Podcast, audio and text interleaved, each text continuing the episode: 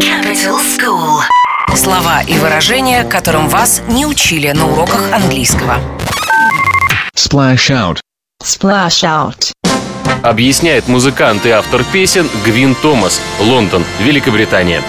Спашат это когда получил заплату, и потом он уже решил пойти в магазин со своей девушкой или получил премию, или там, ну, много денег откуда-то, и решил вот купить классную машину или там дом за границей. Так что splash out это когда вот много денег потратить именно вот за короткий период.